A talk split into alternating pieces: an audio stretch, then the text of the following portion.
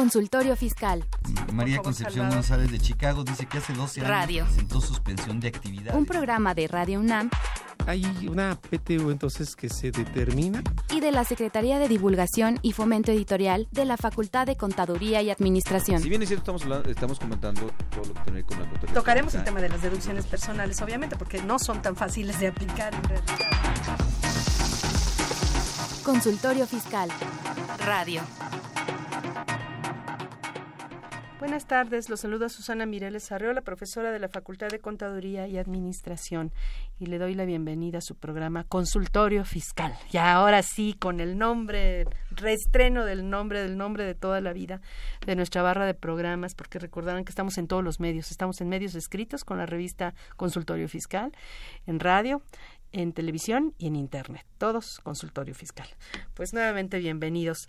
Eh, recordaremos que en esta ocasión vamos a tratar la segunda parte del tema relativo al CFDI de la nómina, comprobante fiscal digital de la nómina, ya desde 2014 estamos utilizando este recibo de nómina electrónico y pues en 2017 tuvimos una modificación porque tenemos una nueva versión de este comprobante. Y pues para tratar este tema me acompaña a la mesa mi compañero, conductor también de este espacio, el maestro Salvador Rotera Obanel, a quien pues le agradezco por estar a la mesa aquí con, con nosotros este, co- eh, para la realización de este programa. Gracias, Salvador. Gracias a ti, Susana. Y bienvenido. Y pues a ambos le mandamos un saludo afectuoso. Un cordial saludo eh, afectuoso a nuestro buen amigo. Julio Solís. Eh, desafortunadamente no le fue posible por motivos de salud asistir a este espacio. Él, él tenía programado acompañarnos, que además es, eh, pues, Es muy tema. valiosa, es su tema, Es es, su muy tema. valioso su, su colaboración.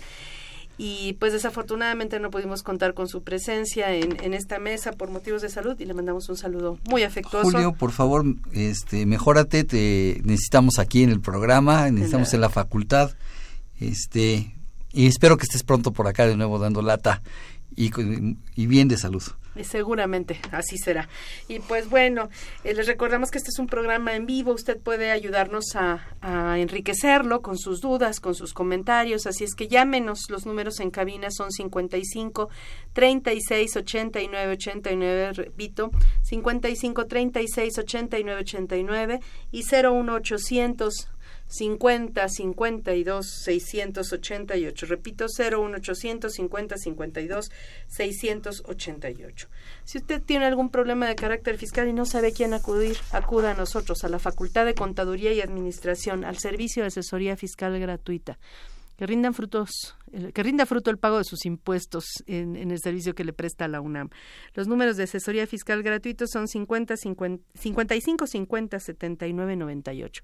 Y pues si está interesado en esto y otros temas de carácter fiscal, pues escuche la siguiente cápsula.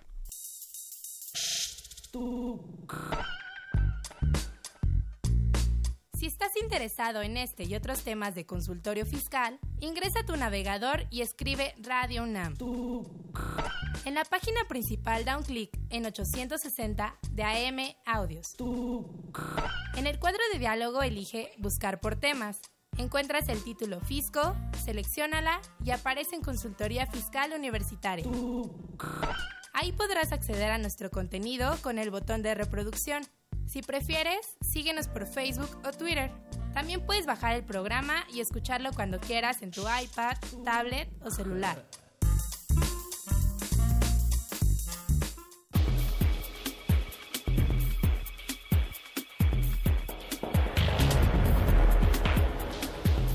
En esta nueva edición, la 666 Consultorio Fiscal, como siempre, presenta interesantes artículos de corte jurídico, laboral, contable, financiero y fiscal. En este ejemplar, Patricia López López pregunta, ¿Hoy hay más de la negativa ficta?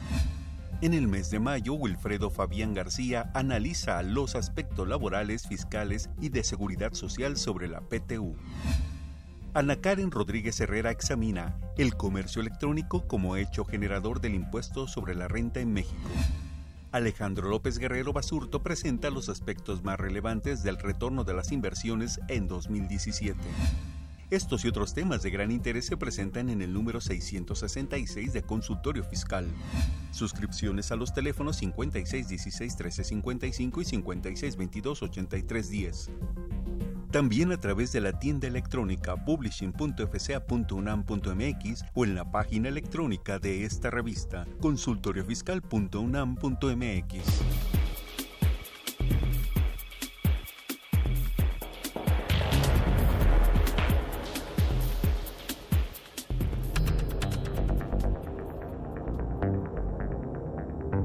Fiscal.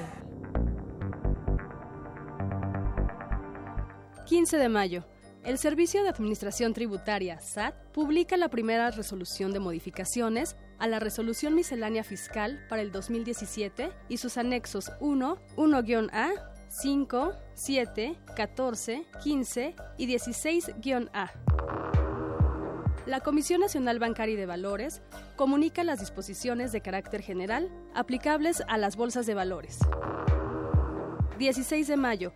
La Suprema Corte de Justicia de la Nación anuncia, en un acuerdo general, que delega competencia a los tribunales colegiados de circuito para la resolución de los amparos en revisión en los que subsista el problema de constitucionalidad del artículo 76-A de la Ley del Impuesto sobre la Renta, vigente desde el 1 de enero del 2016, en relación con diversos artículos, reglas y acuerdos.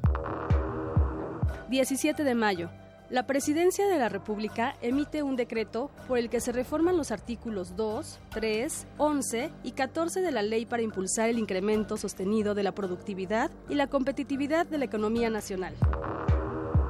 El SAT informa a través de su portal que ya se encuentran las versiones anticipadas de las reglas generales de comercio exterior para el 2017 y que en su oportunidad se darán a conocer en el mismo portal. El Instituto Nacional de Estadística y Geografía, INEGI, da a conocer el encadenamiento de productos del Índice Nacional de Precios al Consumidor al mes de abril del 2017 por diversos motivos como el cierre o ampliación de fuentes de información, desaparición o ampliación de marcos, modelos, presentaciones o modalidades. 21 de mayo. Los derechohabientes del Instituto Mexicano del Seguro Social podrán agendar consulta con su médico familiar a través de la página http diagonal diagonal citamedicadigital.ims.gov.mx, que se suma a las que ya se realizan por teléfono, por aplicación en teléfonos móviles y en la Unifila. Info Fiscal.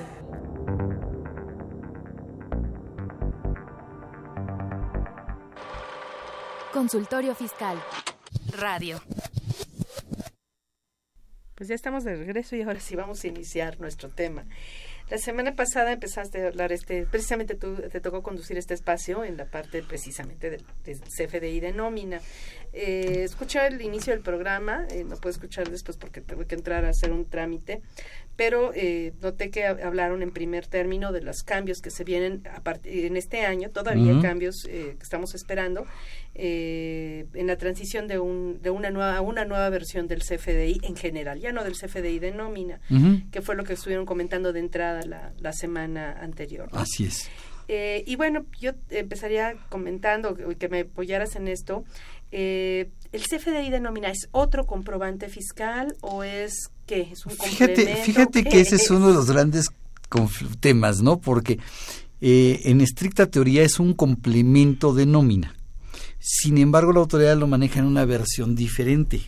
Y eh, a la hora de revisar el, el anexo 20 y el archivo que tiene la autoridad para emitir los comprobantes, en general, los, CFDIs en general, me dice que hay varios tipos de comprobantes fiscales y me dice que está el comprobante de ingresos, está el comprobante de egresos, está el comprobante de traslado y el comprobante de nómina que esos ahorita en la versión que estamos manejando del CFDI actual, no me refiero al CFDI de nómina, sino al CFDI en general, esos son efectos del comprobante, ¿no? De hecho, cuando tú descargas un reporte de los CFDIs de la página del SAT, dice efecto del comprobante y ahí viene ingreso, ingreso, egreso, y, traslado. Pero ahora en para la versión 3 3 me dice tipos de. Sí, que ya, no, ya lo cambia. Ya lo cambia, ya no me dice efectos de, me dice tipos de y me pone que además es el único que me ha aprendido las claves y que nos vamos a tener que aprender todas las claves porque es I de ingresos, E de egresos, T de traslado y N de nómina. Está tan difícil aprendérselo, pero me lo maneja como un comprobante aparte. Sin embargo, las disposiciones fiscales me dicen que es un complemento de nómina. De hecho, originalmente lo habían planteado como otro comprobante, ¿no? Ahorita, ahorita ¿cuáles son los comprobantes que tenemos? Realmente, ¿cuáles son los tipos de comprobantes que tenemos? El, ingreso, el general, el, de, retenciones, ¿no? El de retenciones. Sí, son, ahorita son esos dos tipos de comprobantes. ¿no? De hecho, cuando entramos a la página del SAT te dice eh, factura electrónica o retenciones. O sea, son los dos únicos que ahorita manejamos como tipos de comprobante. Que fíjate que... Tipos estándar, perdón. Así es, que qué bueno que tocas el de retenciones porque es la gran pregunta de mucha gente. Oye, estoy pagando dividendos. ¿Qué lo hago? ¿En mi programa de facturación o en mi programa de nómina? En ninguno de los en dos. ninguno de los dos. Oye, estoy pagando de residencia en el extranjero, no, des, no por sueldos. Ajá. O sea, ojo, no por sueldos, porque sueldos sí lo podría yo meter en, en cierta forma, entre comillas, en nóminas pero estoy haciéndole pagos de regalías a residentes en el extranjero. Entonces tengo que hacer retenciones. ¿Qué tipo de comprobante emito? Ni es el comprobante de, que, conocemos, y lo voy a entrecomillar, factura, porque la palabra como tal ya no existe, ya no existe en los términos fiscales. Eh, ni es ese, ni tampoco es el de nómina. Es un comprobante de retenciones.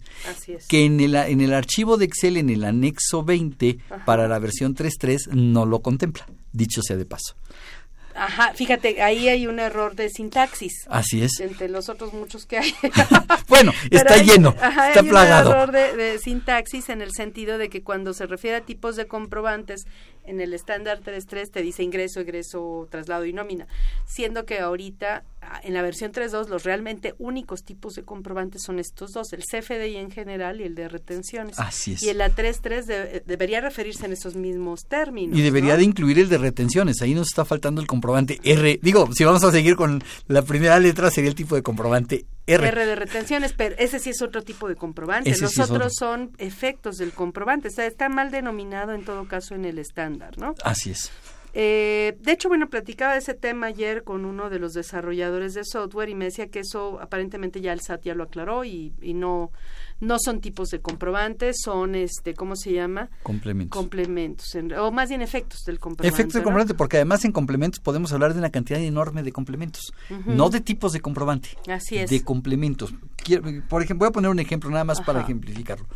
¿Qué pasa si yo soy un notario o soy una agente aduanal o soy una agencia de carga internacional que hago una tú Susana un colegio así es pero yo como agencia de carga internacional, tú vas a mandar eh, mercancía afuera y me encargas que yo me haga todo tu trámite.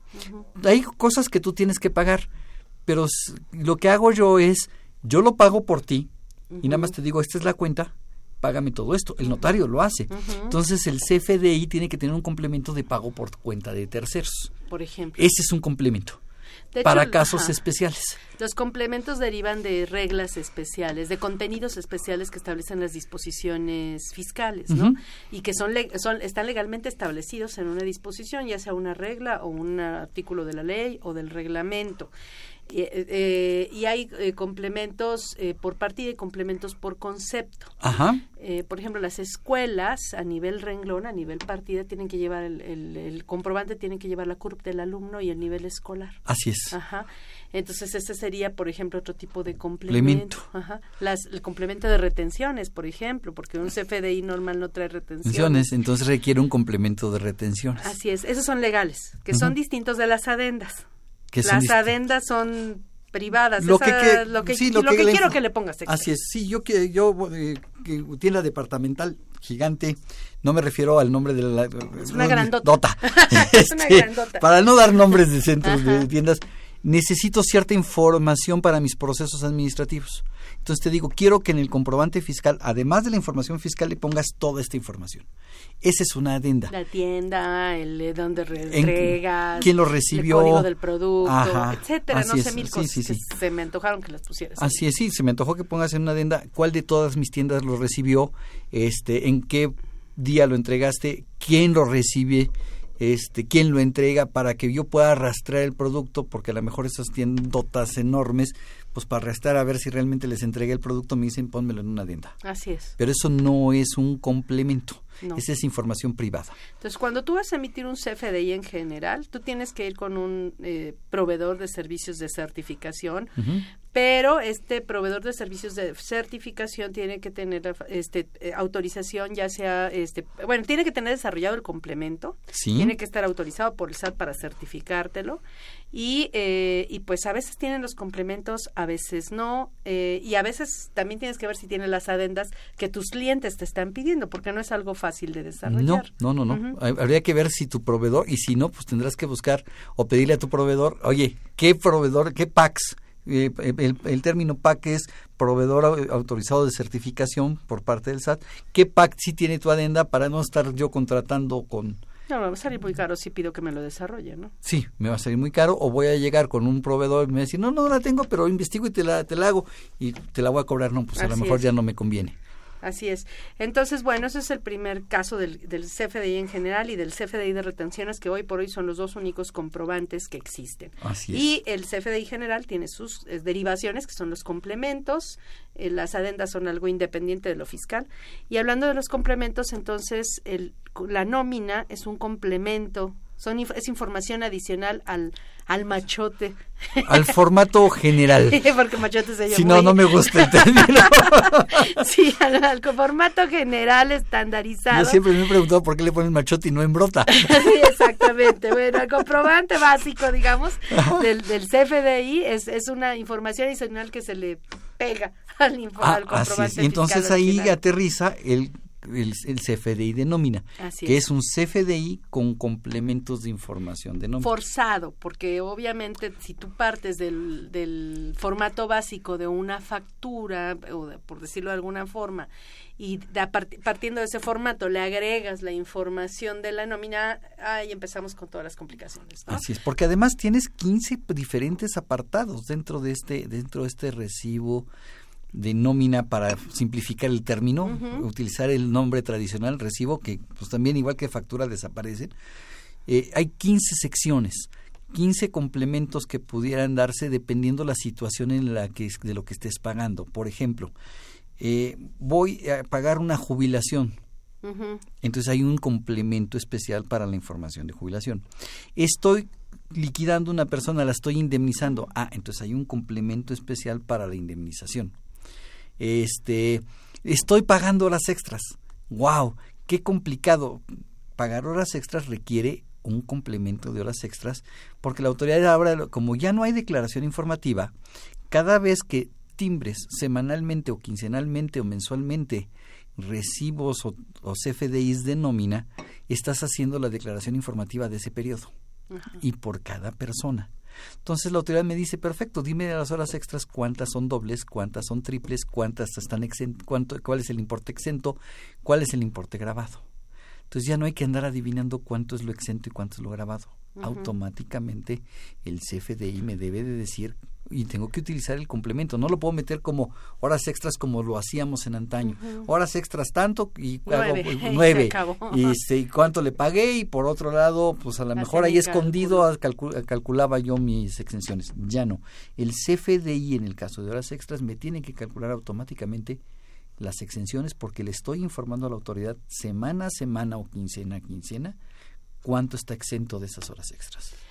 Y bueno, regresando entonces a- al, al motivo por el cual estamos reunidos para la realización de este programa, ¿por qué ahorita es importante hablar del CFDI de nómina en 2017? Si es algo que ya inició, digamos, desde 2014, eh, hemos venido utilizando y ahorita en 2017, Fíjate- ¿por qué retomar el tema? ¿Qué fue lo que Fíjate- pasó en este Fíjate año? que en este año veníamos utilizando el for- la versión 1.0 Uno, uno. ¿no? 1.1, perdón, Ajá. 1.1 del recibo de nómina Nómina. o del CFDI de nómina.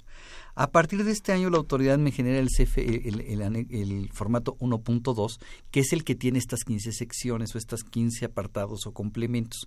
Y la versión 1.1 no lo tenía. Ujú. Era nada como tradicionalmente lo hacíamos, ¿no?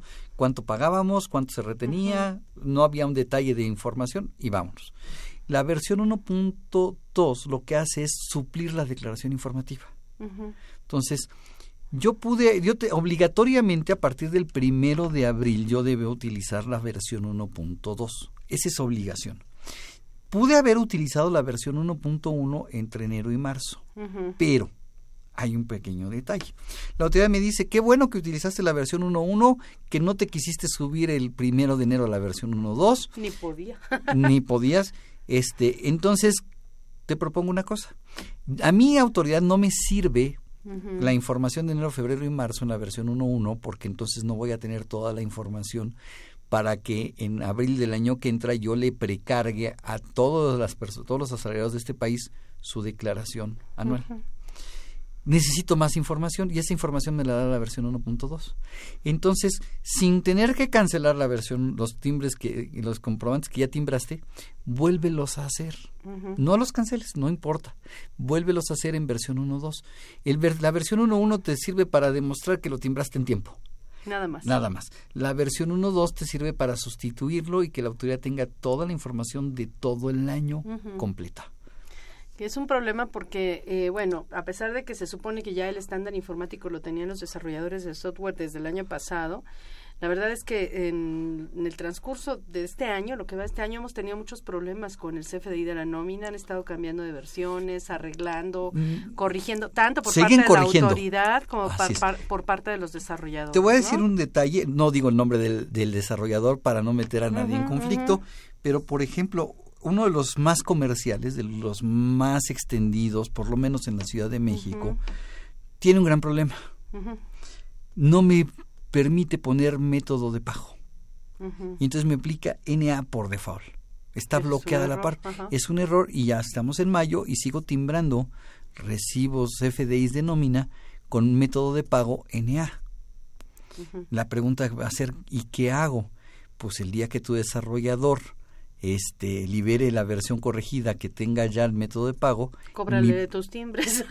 cómprale nuevamente timbres. Dile que te reemplace los que timbres te- y que no te cobre nada. que no te los cobre porque tendrás que retimbrar todo el año para que desde el primero de enero todos tus FDIs de nómina cumplan los requisitos completos. Así es. ¿Por Sí, qué? sí, sí. Porque si mi recibo de nómina no cumple con el requisito de método de pago, pues en estricta teoría mi CFDI es no deducible y en consecuencia el salario de ese trabajador, y yo me iría más allá, el salario del trabajador y además todas sus prestaciones como Seguro Social, SAR, Infonavit. Eso es un problema, ¿no? Se vuelve un problema muy grave. Hay que validar todos estos requisitos. Bueno, seguimos entonces con esto. Este, entonces, eh, este año tenemos que utilizar la versión 1.2 y tenemos que, eh, todo el año tendría que, tendríamos que haber aplicado la versión 1.2. Teníamos como fecha límite, digamos, para iniciar, abril. Así es. Este, pero de eso no implica que no hayamos tenido que rehacerlos de enero en adelante. Ok, en estricta teoría la disposición fiscal me dice en marzo los tienes que retimbrar. Pero ya estamos en mayo y yo te puedo asegurar, sin temor a equivocarme, yo sé que tú asesoras a uno de los desarrolladores, tampoco digo nombres, pero te puedo asegurar que ninguno, Así es. ninguno No, yo te lo puedo garantizar también. puede- ha- al día de hoy está listo para aplicarlo al 100% como debe de ser. Y han estado sacando constantemente nuevas versiones y no nada más por por ellos. Eh, platicaba yo con este precisamente con estos desarrolladores, le decía, oye, este, fíjate que estábamos viendo un recibo de nómina especial de cierto régimen de asimilación a salarios, no el común. Y le decía, este, y, bueno, estamos en un asunto de litigio eh, con alguna autoridad, no, necesariamente el SAT. Y bueno, aquí el tema era los datos que lleva el comprobante, porque como no es un trabajador la persona que va a percibir esto, y los datos que trae son, muchos son de relación o ligados a una relación laboral, el abogado decía, es que con todos estos datos en un recibo de nómina te estás haciendo harakiri porque estás como aceptando que hay relación laboral cuando no estamos hablando de una relación laboral, estamos hablando de sociedades cooperativas, ¿no? Ujú. Le decía yo, es que no hay de otra. ¿No? Te lo voy a poner otro otra, ejemplo. Las sociedades, las sociedades civiles, los es. socios de las sociedades civiles reciben un anticipo remanente, no hay relación laboral. Así es. Sin embargo, tienes que llenar el comprobante como si sí hubiera la relación laboral. Que hay, ajá, y ahí le decía yo, es que estos campos, me decía, es que ¿a poco estos campos son obligatorios si no hay relación laboral, por ejemplo, ¿no? Entonces le hablo al desarrollador, le, le- este, le digo, oye, a ver, ¿puedes quitar estos campos? ¿No te afecta en la, en la elaboración del CFDI? Me dice, es que para responder tu pregunta, no nada más me tengo que ir al estándar del SAT, porque aparte de las reglas que están publicadas en la página del SAT y todo el estándar informático que viene ahí, dice hay reglas de validación que el SAT le proporciona a los PACs. Dice entonces, este, en este caso esta empresa no es PAC, la empresa desarrolladora de software, pero obviamente sus programas los tiene que adecuar para que un PAC lo timbre, ajá. Y entonces me dice es que para este, decirte qué debe llevar o qué no debe llevar o qué, de qué datos sí puedes prescindir o no, yo tengo que irme a las reglas de validación que el SAT les da a los PACs, que esos pues solo los conocen los PACs. Ajá. Entonces, no es tan sencillo así de, a ver qué dice el anexo 20 y demás, no, hay que, se requiere más información. Fíjate que es muy curioso lo que estás comentando y es importante. Y déjame ponerte un ejemplo, me salgo tantito el comprobante de nómina. Eh, el, anexo 20, tanto para el recibo de nómina como para recibo, el CFDI normal, me da campos que son obligatorios y me da campos que son opcionales. Eh, tocas un tema muy interesante eso. Ajá. A ver, dime. Y me voy, me voy al CFDI normal eh, de operaciones normales, no de nómina, porque, por ejemplo, estoy facturando en dólares. ¿Se vale facturar en dólares? Sí, sí se vale facturar en dólares, pero tengo que poner la moneda de la que estoy facturando. Si estoy facturando en pesos, no necesito poner moneda. Se entiende que es pesos y no se vale ponerle pesos, este, Mexican pesos, eh, no, hay que ponerle ahora una clave, MXN. así es. Sí, esto sustituye, por, por, ahí escuché a alguien que me dijo, es que alguien le puso en la factura en lugar de pesos le puso varos. Entonces, para evitar eso, la autoridad dice MXN. Entonces, ¿puedo facturar en dólares? Sí. Es opcional, entonces tendría yo que ponerle USA. Entonces, la autoridad ya sabe que estoy facturando dólares. dólares. Eh, USD. Pero entonces, si estoy facturando en otra moneda, también es un campo optativo el tipo de cambio. Pero desde mi punto de vista, si estoy facturando en otra moneda, aunque el, tipo de cambio es optativo, es, se convierte en obligatorio. Ese es un tema. Fíjate que precisamente una persona mandó una carta al director de esta empresa desarrolladora de software que platicamos, diciendo que por qué obligaban a los usuarios a poner, por ejemplo, creo que eran los datos, datos opcionales, que por qué eran obligatorios. Aquí hay que recordar que, bueno, a final de cuentas, como es un, un, CFDI tan flexible, o sea, que sirve para la nómina, que sirve para nota de crédito, que sirve para factura, que sirve para X, Y o Z, y dentro de la nómina sirve para trabajadores, sirve para socios de sociedades civiles, de cooperativas, de cooperativas X, Y o Z de personas, obviamente los datos tienen que estar diseñados como opcionales. Así es. ¿Por qué? Porque es, es, tiene que ser un comprobante flexible. Pero una vez que tú eliges trabajador. Eh, trabajador, o una vez que eliges este, moneda extranjera, o una vez que eliges eh, tal o cual régimen de contratación. Los otros que son opcionales deben convertirse en obligatorios. se convierten en obligatorios respecto a ese régimen, porque además no nada más estás atendiendo al, estándar informático del SAT, hablando del, recibo de nómina eh, de los trabajadores, por ejemplo tienes que cumplir con ese mismo recibo cumples para efectos laborales, con ese mismo recibo cumples para efectos, con ese mismo recibo cumples para efectos del IMSS, del Infonavit, del impuesto sobre nóminas. Y fíjate qué detalle pones. Yo invitaría a nuestros amigos radioescuchas que se que volteen a ver el reglamento de la ley del Seguro Social. Y el reglamento de la ley del Seguro Social me dice que tengo mi, mi, recibo de nómina, ahí se refiere a recibo de nómina. Así es tiene que cumplir con ciertos requisitos y por cada requisito que no cumpla me pueden multar. Así es. Entonces, y además no tiene límite.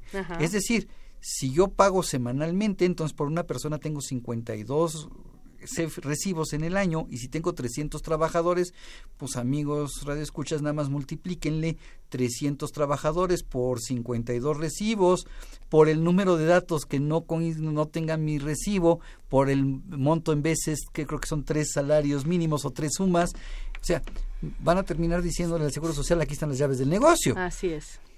O sea, no va a haber cantidad que pagar. Entonces, además de cumplir con los estándares del SAT, hay que cumplir con los estándares de, el reglamento. Pero además tengo obligaciones laborales, entonces también tengo que voltear a ver la ley federal del trabajo. Así es. Y entonces no es lo mismo el salario diario integrado del Seguro Social que el salario diario de la ley federal del trabajo. Así es. Entonces, el salario base de cotización es el del Seguro Social, el salario diario integrado es el de la Ley Federal del Trabajo. Que ese es un tema que además no debe coincidir, porque estamos hablando, son dos salarios que tienen diferentes usos eh, y bueno, obviamente los desarrolladores en aras de facilitarte las cosas te proponen el del seguro social. Pero te lo proponen. Exacto. te lo proponen. Tú tienes porque- que modificarlo. ajá, Así es, te- sin- ajá, sin- que no van a ser iguales en la mayoría de los no, casos. no te van a ser iguales porque el Seguro Social tiene una mecánica de integración en el que estamos agregando una parte del aguinaldo, pero el aguinaldo no forma parte del salario base de cotización para la ley del trabajo, pero sí para efectos del Seguro Social. ¿Por qué? Yo, necesito el salario base de cotización para efectos de la ley del trabajo para con ese determinar el aguinaldo Para las indemnizaciones, ¿no? o para las indemnizaciones. Ajá.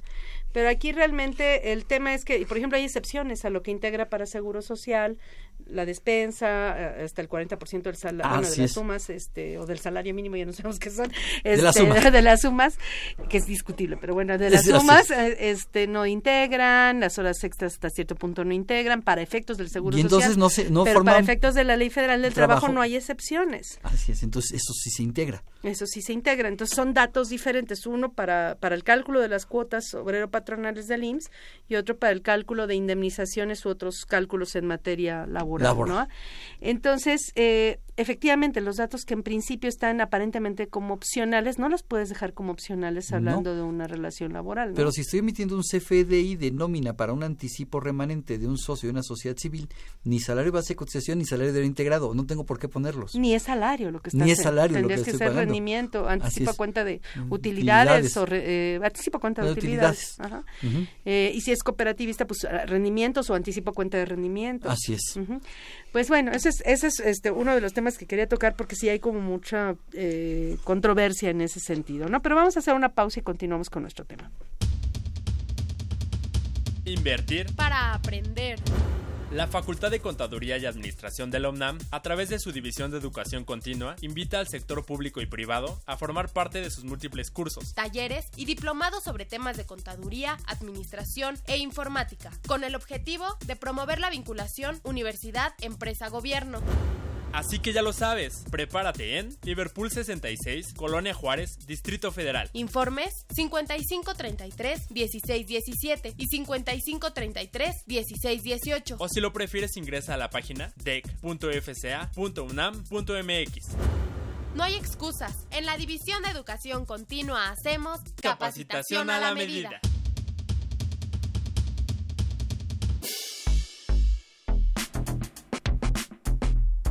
¿Sabes si lo que te dicen es verdad?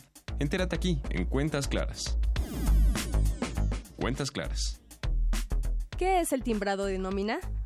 A partir del 1 de enero del 2014, los patrones están obligados a expedir recibos por salarios y prestaciones con las mismas características de un comprobante fiscal digital por Internet o CFDI. Timbrar una nómina significa informar a Hacienda que crearon ese documento con toda la información necesaria para que sea autorizado por la Secretaría. Ese timbrado lo pueden hacer a través de un proveedor autorizado de certificaciones o PAC y dicho trámite debe cumplir con los mismos requisitos del CFDI. Los patrones podrán deducir los pagos por concepto de nómina siempre y cuando sus recibos estén timbrados y cuenten con el respectivo CFDI. Se estima que cada quincena se habrán de emitir más de 33 millones de timbres. Cuentas Claras. Consultorio Fiscal. Radio. Pues ya estamos de regreso. Pues es todo un, un tema hacer un CFDI de nómina, Así no es, mira, cualquiera deja- lo puede hacer, ¿no? Déjame ser repetitivo y reiterativo con los datos opcionales. Así es. El anexo 20 marca dato obligatorio, obligatorio, opcional, opcional, obligatorio. Pero ¿qué significa opcional? Así es. Opcional no es que yo usuario si quiero lo pongo o no lo pongo o tú desarrollador lo pones o no lo pones. Tiene que estar el campo en, el, en, tu sistema para que puedas poner el dato. Pero, mi opinión, voy a hacer un CFDI de nómina para anticipos remanente de sociedades civiles. Entonces deshabilítame salario diario integrado, salario base de cotización, porque no estoy poniendo, no estoy pagando asalariados. El número de seguridad social. El número de seguridad número social, quítamelo. Así es, todo lo que tenga que ver con subordinación, bloquealo. Pero si yo le digo al programa, este sí es un asalariado, entonces esos campos, eh, y déjame entrecomillar obligatorio, eh, Opcionales. opcionales, se vuelven obligatorios. ¿Por qué? Porque son requisitos de las deducciones, porque es requisito del seguro social, porque es requisito laboral. Y al ser requisito del seguro social, se vuelve parte de la contabilidad y si no está debidamente registrado en contabilidad se vuelve una omisión aunque hasta para el SAT no o sea ah, para el SAT para el seguro social. Y quiero recordarles a nuestros amigos radioescuchas que hoy hay convenios entre el seguro social la secretaría del trabajo el, el, SAT y los organismos los eh, fiscalizadores estatales. Y que el recibo de nómina que se emite no nada más lo recibe el SAT lo tiene el SAT, lo tiene el Seguro Social, lo tiene el Infonavit, lo tiene la Secretaría del Trabajo y lo tiene la porque además me están diciendo en qué estado estás pagando, ¿para qué? Para que los recibos que yo diga que estoy pagando en el DF, la Secretaría de Finanzas del DF lo reciba. Y si digo que el trabajador está en Veracruz, entonces la Secretaría de Finanzas de Veracruz lo reciba. Y entonces puedan estar todos fiscalizando pero no sé, el, convenio no va ahí. El convenio va en que el Seguro Social puede llegar y revisar y si rechaza algo me puede dar efectos para efectos del SAT. O el SAT llega y revisa y encuentra algo que no se está cumpliendo para el Seguro Social, le puede notificar al Seguro Social, o puede decir, me debes las cuotas de seguridad social. O sea, el, convenio es tan amplio que el no hacer las cosas correctamente este, va a estar, me va a provocar problemas. Y quizá el mensaje para nuestros amigos desarrolladores es, queridos amigos, ustedes tienen que poner todos los datos. Es decisión del contribuyente, es decisión de su cliente que compra ese paquete, qué usa y qué no usa. Pero el desarrollador asuma un riesgo por mí que después a mí me provoque un problema. Eso me llevaría a que en el caso de que algún desarrollador esté diciendo, ah, son opcionales, no los pongo, no lo sé si existe no, no, no tengo idea, pero que se diera el caso, pues entonces si el día de mañana el SAT llega y me dice toda tu nómina es no deducible y todo tu seguro social sale Infonavit, pues yo podría fincarle una responsabilidad al desarrollador, porque por su culpa estoy pagando esos impuestos y entonces decirle, págame daños y perjuicios y los daños y perjuicios es lo que le debo al SAT. Y al SAT también le podría fincar responsabilidad, porque si el SAT está autorizando a un proveedor de servicios de certificación, que ese yo el tema que también traigo, eh, así como muy molesta mucho, eh, ¿quién nos protege precisamente en estas situaciones? Porque nosotros, eh, tú no eres, tú y yo no somos expertos en informática, bueno, nos hemos medio metido, perdón, a los requisitos que marca el estándar informático del SAT, que es lo que se publica en el diario oficial y medio tratas de entender. Como asesores fiscales lo, hacemos para poder asesorar Así a nuestro es, medio tratas de entenderlo y demás, pero ya en la cuestión informática como tal, en el producto, digamos que es el archivo XML que se genera a partir de, pues a lo mejor ahí ni siquiera nos damos cuenta si está bien o no está bien. Así es, pero fíjate, ahí te, ahí te va algo más. Además de que yo le pudiera fincar una responsabilidad al desarrollador del, del paquete, o este año, 2017, hubo una reforma en el Código Fiscal de la Federación que va dirigida, que mucha gente malinterpretó, que va dirigida precisamente a los PACs. Por cada comprobante fiscal que no reúna requisitos fiscales, la multa es de un peso. Me vas a decir, ay, pues bien barato. No, espérame, espérame. ¿Cuántos Un recibo de nómina tiene 10 errores. Ya costó 10 pesos. Pero además, ese recibo de nómina con 10 errores se repitió en el número de contribuyentes, en el número de trabajadores del país.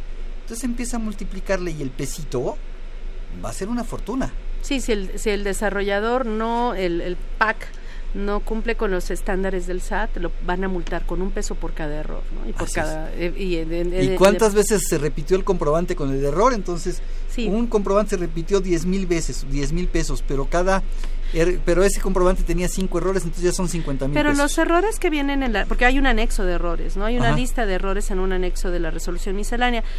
Según yo, se refieren por lo, por lo menos inicialmente a cuestiones de carácter técnicas. Sí. Ajá, eh, repetición de folios, de sellos, este, etcétera. No sé, no recuerdo cuáles son, pero creo que yo. Pero ¿quién va a determinar, quién determina eh, que el comprobante contenga los requisitos por ejemplo, que un CFDI de nómina contenga los requisitos que, fiscales que debe contener el, comprobante fiscal digital de la nómina, por la situación esta que pudieron haberle agregado, quitado, puesto campos que eran o no eran ah, este, necesarios para ese CFDI y que el, como los campos, el, comprobante inicialmente está diseñado en muchos casos como opcionales, que a lo mejor cuando tú lo valides, a lo mejor el, el SAT te lo va a validar porque trae los campos este, opcionales obligatorios que debe contener, sin validar si, es, si son opcionales o obligatorios a ese régimen de contratación en particular.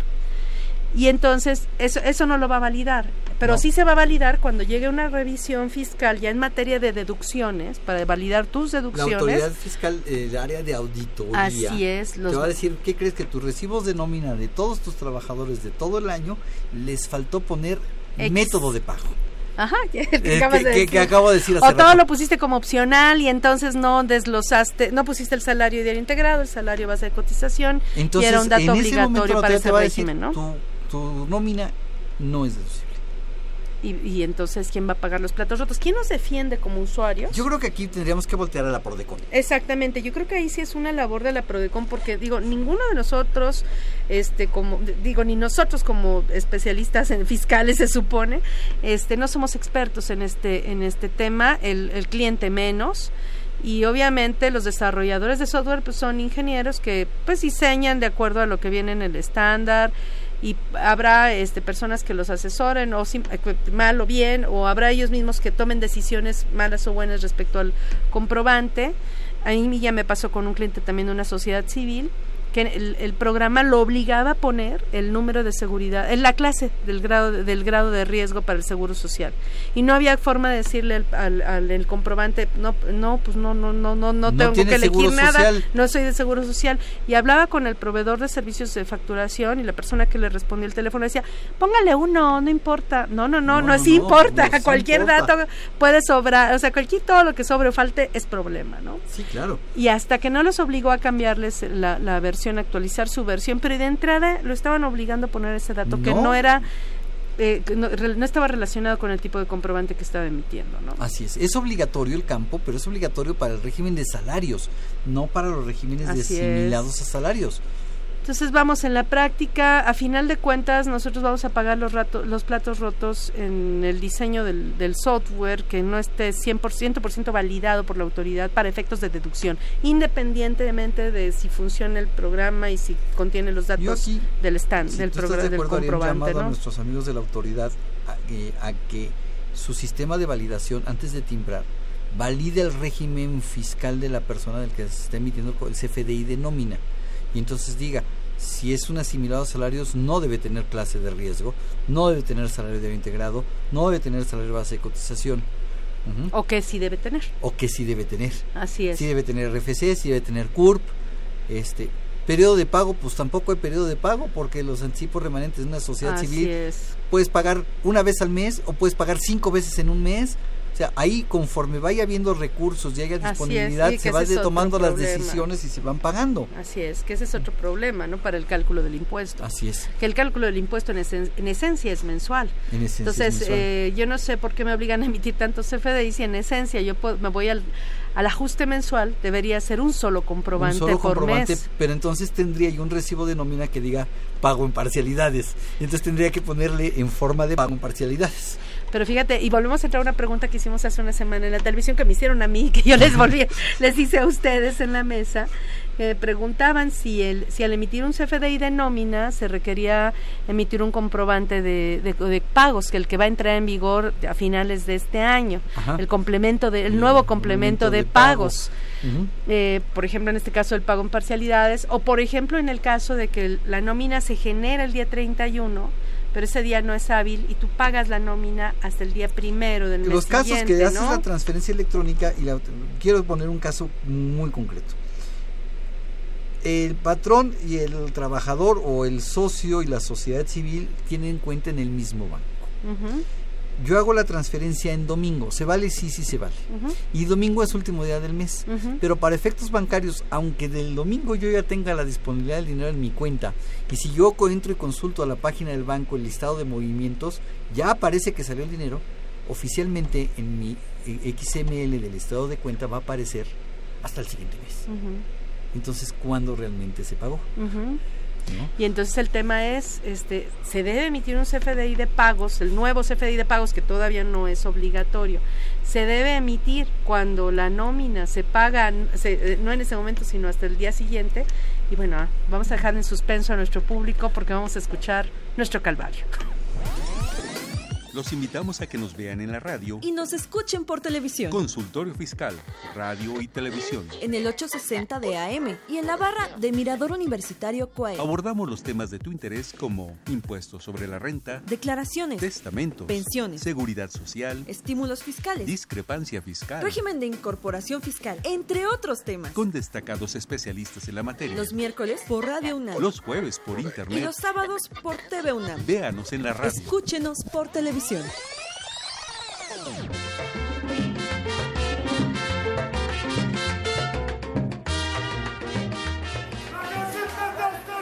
Pásale, pásale, vendo facturas baratas, baratas, acérquese, acérquese, marchanta, tengo las facturas que necesita.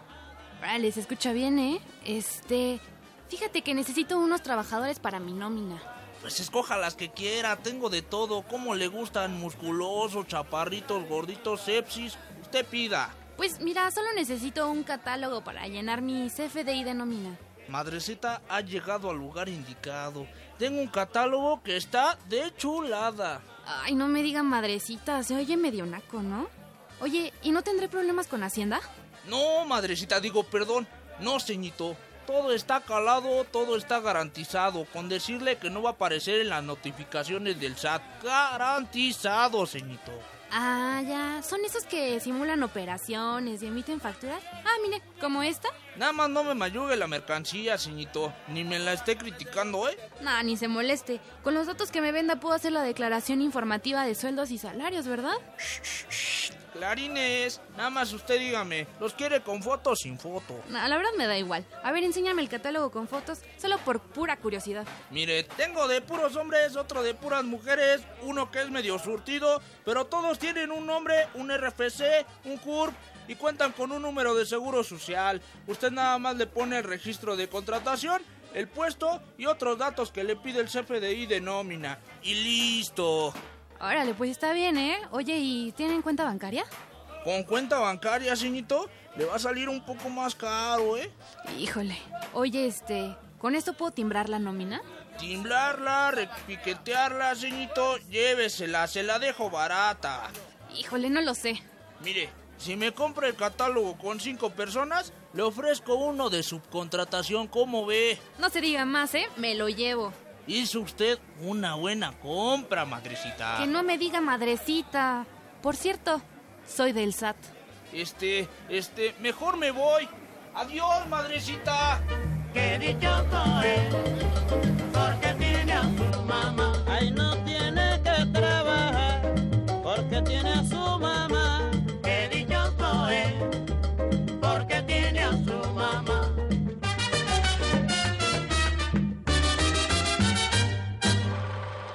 Consultorio Fiscal. Radio. Bueno, pues de vuelta. Muy bueno, Muy como, bueno, como siempre ese calvario. Pero además bueno. el que está vendiendo comprobantes de repente le dice la clienta, ¿eh? ¿Qué crees? Que vengo del SAT y sale corriendo porque lo que está haciendo es una actividad fraudulenta. Ojo, eh, comprar y vender comprobantes fiscales es fraude, es delito. Así es. Entonces hay que tener muchísimo cuidado con eso. Y precisamente el SAT nos da esas herramientas para hacerlo, que la verdad es que sí este no, no nos da tantas facilidades como un desarrollador para elaborar una nómina, pero sí puedo hacer mis recibos de nómina, cuando, sobre todo cuando son poquitos trabajadores, los puedo hacer a través de la página del SAT, ¿no? Sí, claro, pero yo prefiero, mira, no tengo nada en contra de- de- del servicio del SAT, sin embargo es mucho más amigable, Ah, sí. mucho más fácil. El SAT tiene obligación de hacerlo, claro, el código los obliga a tener estas herramientas disponibles en forma gratuita, pero este comete muchos errores el software de la página del SAT. Lo están perfeccionando, sí, eh, pero creo que es más amigable, más sencillo utilizar cualquier paquete de nóminas. No tengo nada, digo, claro, no, No, tengo ninguna marca contra, en particular, Ninguna ajá. marca en particular, por eso no las menciono, pero vale la pena invertir por seguridad. Si los desarrolladores están teniendo problemas, la página del SAT está igual. Y bueno, y aquí el tema de los eh, contribuyentes del RIF, los patrones que tributan en el RIF. Mucha gente tienen- cree que no tienen que hacer CFDIs de nómina, ¿no? No, sí, sí, tienen una obligación de hacer CFDI de nómina por varias razones. Una, pobres de sus empleados, los está metiendo en una bronca de, de, este, de discrepancia fiscal. Cómo demuestra cuánto retuvo de impuestos sobre la renta. Así es. Este, hoy subsidio para el empleo. No podría acreditarlo porque no tiene, no viene en el comprobante de pago. Entonces, no tendría, se vuelve un gasto no deducible se para vuelve un gasto no deducible. Y además con otra, este, hoy ya muchos de los del RIF no están al 100%, tienen una reducción del 90% y entonces o del 80% y esa reducción les va a causar Pago de este, impuesto. pago de impuestos y entonces en, en el pago de impuestos sí entran las deducciones. Entonces, si no tengo el comprobante, pago más impuestos sobre la renta. Aunque sea RIF, eres patrón, hay que emitir CFDI de nómina.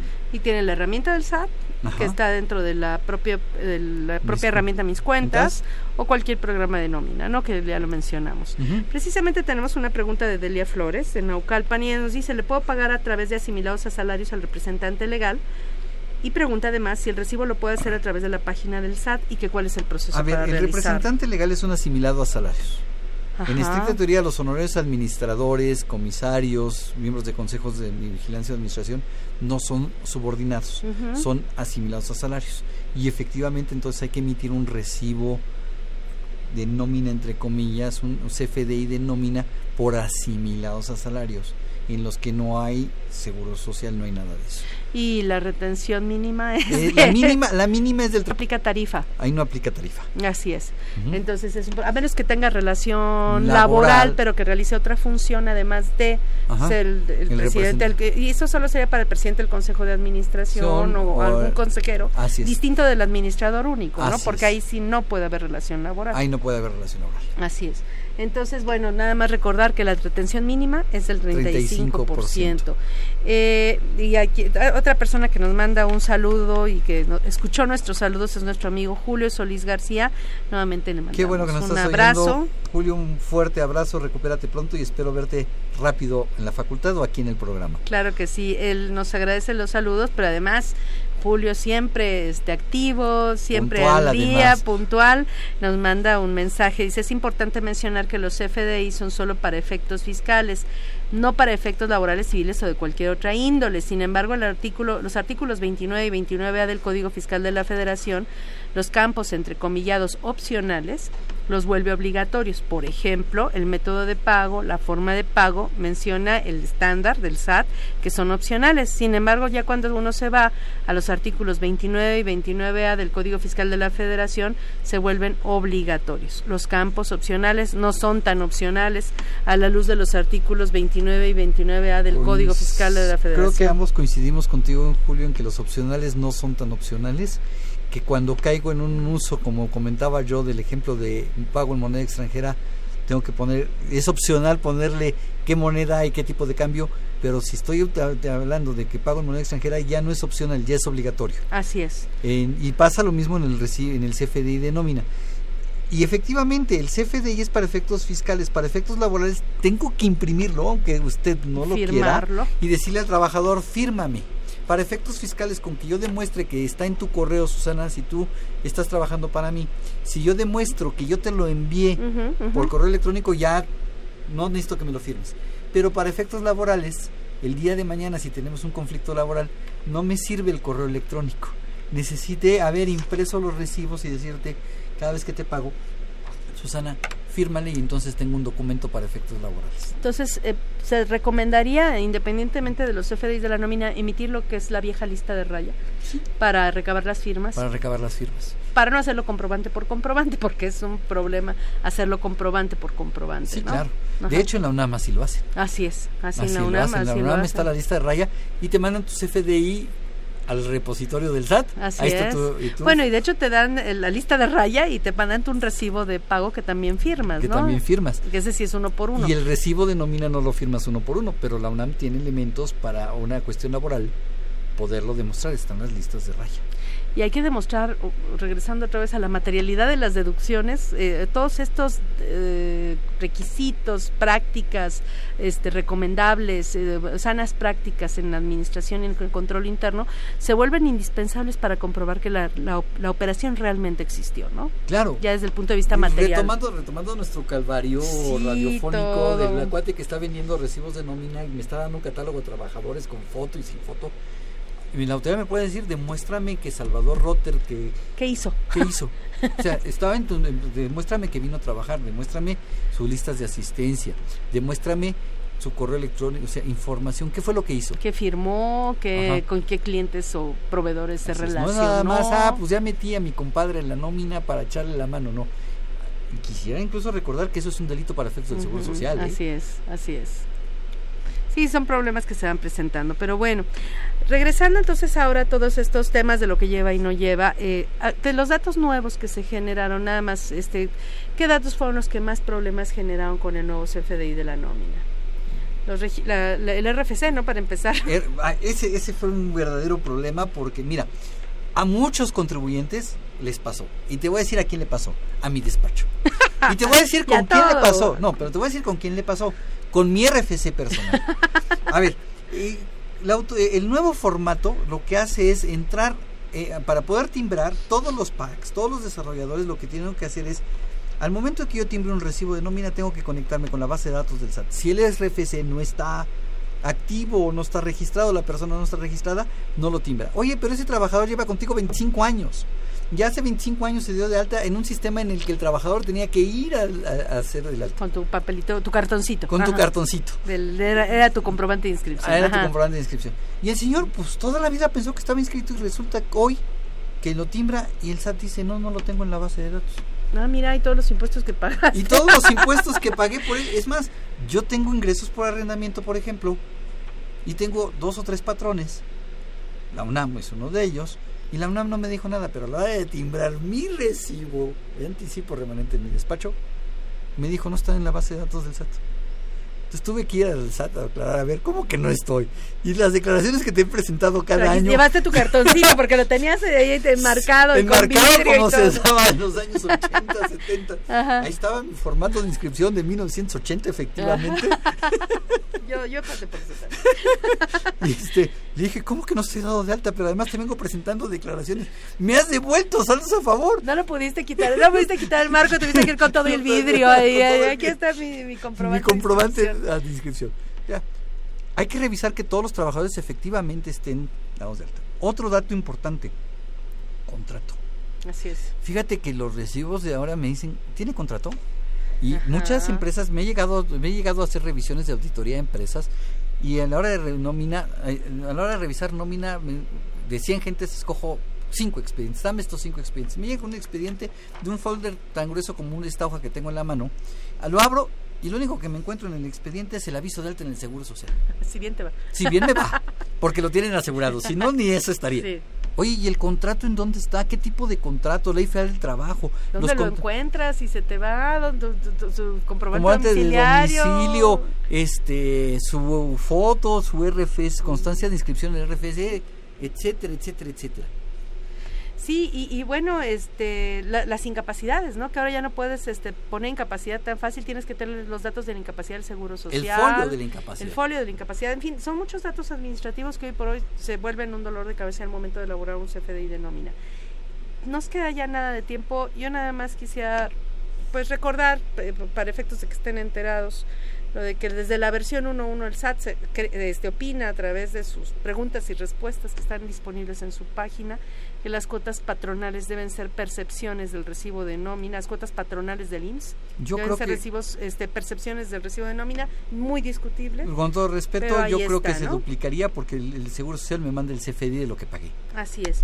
Pero bueno, nada más para mencionarlo.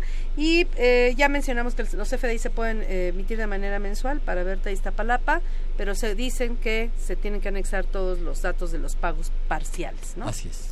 Pues bueno, se nos acabó el tiempo, Salvador. Ya sabes que nosotros sufrimos con esto del tiempo cuando estamos, hoy que me tocó estar de este lado. Y bueno, los invitamos a que nos sintonicen en este programa la siguiente semana para seguir platicando del tema, ahora comprobantes fiscales en términos generales. Nuevamente le agradecemos a Salvador, nuevamente también le enviamos saludos y le agradecemos a Julio por su, aportación, por su aportación, aunque sea a distancia. Y les recordamos que esta fue una producción de Radio UNAM en los controles técnicos, Socorro Montes, en la producción por parte de la Secretaría de Divulgación y Fomento Editorial de nuestra facultad, Nezahualcóyotl Jara, Alma Villegas, Tania Linares, Miriam Jiménez, Juan Flandes, Juan Carlos Serrano, Guillermo Venegas, y Edgar López. La FSA agradece a los conductores e invitados de este programa, quienes participan de forma honoraria. La opinión expresada por ellos durante la transmisión del mismo refleja únicamente su postura personal y no precisamente la de la institución. Muchas gracias, los esperamos aquí la próxima semana. Consultorio Fiscal. Un programa de Radio UNAM y de la Secretaría de Divulgación y Fomento Editorial de la Facultad de Contaduría y Administración. Consultorio Fiscal Radio.